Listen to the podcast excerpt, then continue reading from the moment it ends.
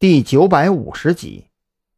如果单单是这些条件，白若萱捏着鼻子也就认了。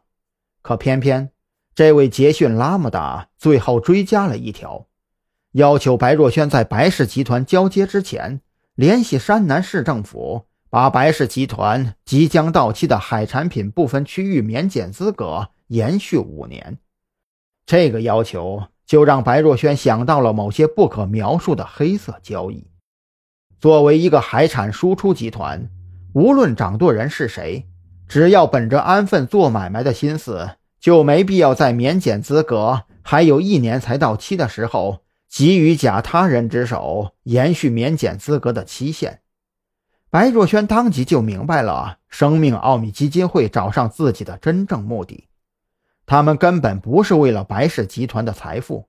而是为了白氏集团在山南市商圈内的声誉地位，以及白氏集团所掌握着的海产品免检资格。想明白这些之后，白若萱非常清楚，如果自己答应了下来，白氏集团和之前的元强渔业将毫无区别。我的朋友，你不要急着拒绝我，你难道没有发现？自己的身体最近有了很不好的变化吗？杰逊拉姆达被白若萱言辞拒绝之后，也不气恼，反而悠闲地斜靠在沙发上，点了根雪茄。我的朋友，虽然我不知道在梦里你都看到了些什么，可是你难道不认为一直沉浸在梦里也是一件非常美妙的享受吗？更何况。梦醒之后的残酷事实，你还能忍受多久呢？白若萱愣住了，她目光中满是杀气，充血的眼球快要瞪出眼眶。你们，你们竟然给我下毒！不不不，我的朋友，请你不要误解我们之间的友谊。杰逊拉姆达嘿嘿一笑。本就惨白的面孔更显得阴冷了几分。作为朋友，我怎么可能会给你下毒呢？那可不是毒药，那是这个世界上最美妙的东西。它可以让你忘却一切，也可以让你拥有一切。请注意，我的朋友，我说的拥有一切，可不单单是在你的梦幻里。只要你肯踏出这一步，在现实中，你可以拥有的更多。白若萱深吸了一口气，她彻底醒悟了过来，回头看看，不知不觉中自己陷得太深了，深到现在想退都没有了退路。我们给你服用的应该算是保健品啊，对，就是这么个玩意儿。杰逊拉姆达从口袋里掏出一只厚实的玻璃小瓶，瓶子只有拇指粗细，厚实的玻璃保护下，透过光线可以看到瓶子里盛着细小的蓝色结晶。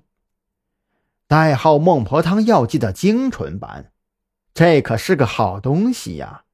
它只会让你忘掉太多太多不愉快的往事，却不会对你的身体产生任何损伤。